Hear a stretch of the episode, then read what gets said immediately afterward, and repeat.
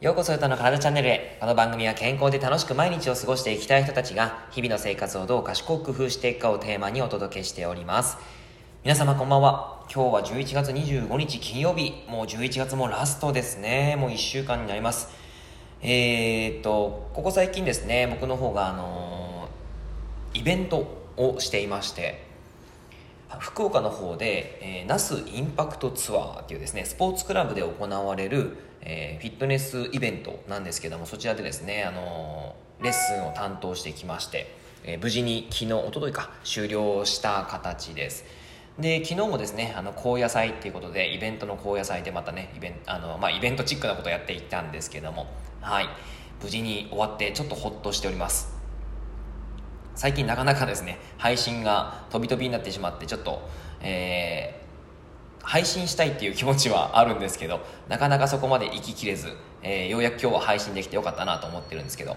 はい。まあ、最近ですね、やっぱりオンラインのその、ダイエットをしたいという方、本当に増えてくださってですね、ありがたいことなんですけども、あの、その、この前もカウンセリングした方で、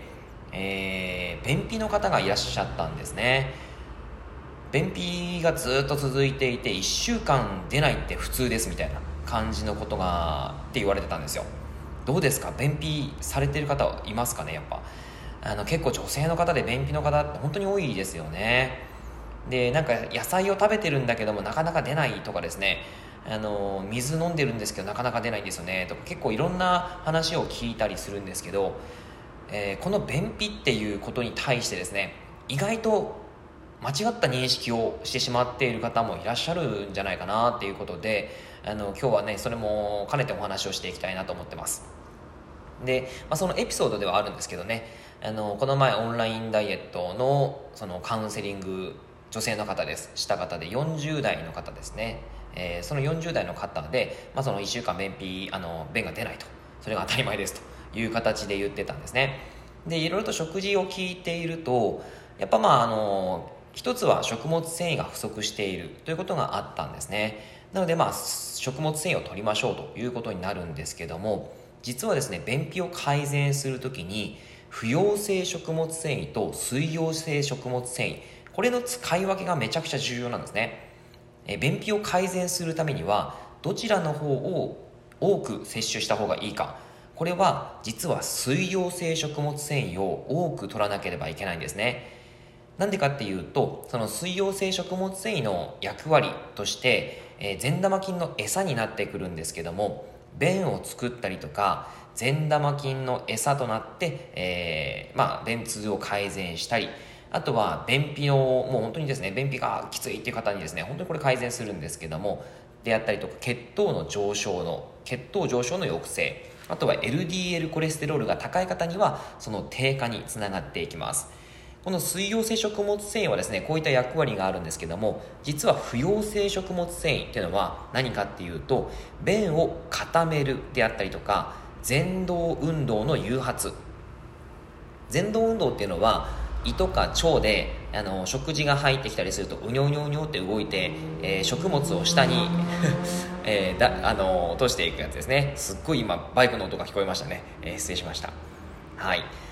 で、まあ、その前動運動の誘発をさせる。あとは、あの、男性とかに多いんですけど、下痢の改善ですね。そこにも食物繊維が、あの、不溶性食物繊維がすごく、あの、便利です。とてもいいですね。というわけで、不溶性食物繊維と水溶性食物繊維では、全然役割が違うんですよ。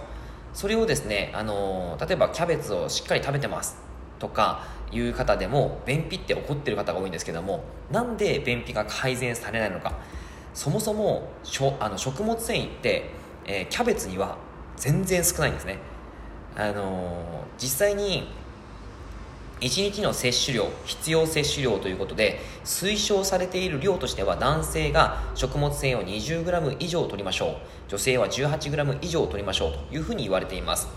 まあ、大体 40g ぐらいまでは取っていいかなというところなんですけども実際じゃあキャベツってどんぐらいの食物繊維があるか。これは1玉1玉ですよ。あのでっかい1玉。300g あるんですけどもあの1玉に食物繊維の量は 1.8g しか入ってないんですよ。え？ってなりません？あれのあの1玉ですよ。めちゃくちゃ重いあの1玉に 1.8g の食物繊維しか入っていないんですね。ということはキャベツをいくら食べようが1日の必要量にあの到達するためには何何玉食べなきゃいけないんだっていう話じゃないですか。なので、えー、そもそもキャベツ食べてて便秘ですっていう方はそりゃそうですよっていう話になるわけなんですね。じゃあ何を食べたらちゃんと便通が良くなるのかということで考えてみると、えー、納豆これはですね1パックで 5.9g の、えー、食物繊維量が入っています。結構高いですよね、うん、であったりえのきだけ。きのこ類っていうのは食物繊維量としてだいたい 5g ぐらい、えー、1袋で、5g ぐらいずつ入っていたりします。あとはオートミール。これあのすごい優秀ですよ。オートミールを1食よく、えー、40g ぐらい取ってあげるとだいたい 10g, 10g 弱ぐらいですかねの食物繊維が取れたりします。あと玄米に 3g とかですね。あとは、えー、わかめ。これはわかめはですね食物繊維量は少ないんですけどももうほぼ水溶性食物繊維なのでめちゃくちゃおすすめなんですけど、まあ、これは 1.1g 入っています。はい、というように結構意外と食物繊維って少ないですよね食品に対して。なので食べてるんだけどなーっていうふうに言ってる方ほど意外と足りてないよっていうことが言えたりするんですよ。じゃあどのどうやってどれをどれどのくらい取れ取ればいいかっていう話をしていくと、あのー、実際はですね、えー、便秘の方に関しては水溶性食物繊維をしっかりと取らなければいけないということで、えー、水溶性食物繊維はこんな種類があります。果物こんにゃく海藻類大粒麦大麦。これはあのオートミールとかですね。そこにも入ってますね。あとは玉ねぎごぼう菊芋。ここら辺が水溶性食物繊維になります。大体ですね、あのー、手のひら1杯もしくは2杯分。このぐらいをちゃんと1食にとっていくことが重要です。どんぐらいかっていうと大体まあ味噌汁とか具だくさん味噌汁で、えー、海藻類入れたり玉ねぎ入れたりごぼう入れたりあとは豆腐入れたりとか、まあ、そんな形でやっていただくとそれを3食食べると大体それでですね、えーまあ、10g ぐらいは取れるんじゃないかなと思います。まあ、量にもね、もちろんよるんですけども。はい。えー、で、まあ、あとはですね、あの、不溶性食物繊維はどんなものに入ってるかっていうと、えー、野菜、まあ、お、うん。やあのほとんどほとんどの野菜に、えー、不溶性食物繊維って入ってるんですよ。で、えー、不溶性と水溶性がその野菜に含まれていて大体不溶性の方が多かったりするんですね。なので野菜系って結構不溶性が多かったりします。で、えー、あとは穀物系あとは豆とかですね。あとはココアピーナッツ、えー、緑豆。あとはキノコ、えー、甲殻類。ここら辺に不溶性食物繊維は多く入っています。はいということで、えー、便秘の方は水溶性食物繊維を取りましょうという話なんですがあのー、まあ、そういう形でですね、えっと、海藻類であったりこんにゃくであったり果物あとは玉ねぎとか、えー、大麦大粒麦そこら辺をたくさん食べられるんであればすごくいいんですけどなかなかちょっと難しいと、えー、料理するのもね大変だったりするんでじゃあどうするかっていうとイヌリンっていうサプリメントがあるんですね。これは顆粒状で無味無臭のあの粉なんですけど1000円ぐらいで買えるやつですね。500g はい。これを、えー、1日に 5g3 回に分けて朝昼晩と取っていただく。例えばお味噌汁に入れる、えー、なんでしょうスープに入れる。あとは炊飯の時に一緒に炊く、えー、あとはそうですね。サラダにかまぶすかけるとか、えー、もちろん魚にかけるでもいいんですけど肉にもかけるでもいいんですけどそんな形でさまざまなものに入れながらかけながら取っていただくとそれだけで、えー、その水溶性食物繊維がもう丸ごと取れるんですね。5g、えー、そのまま取れますんで朝昼晩って続けるとそれだけで 15g なんですよ。つまり女性のえー、1日摂取量は 18g 以上ですからそれにプラスして食事であの取っていただくことによって、えー、もう十分な量が取れてくるんですね。つまり便秘の方っていうのはまず水溶性食物繊維をしっかり取ってみましょう。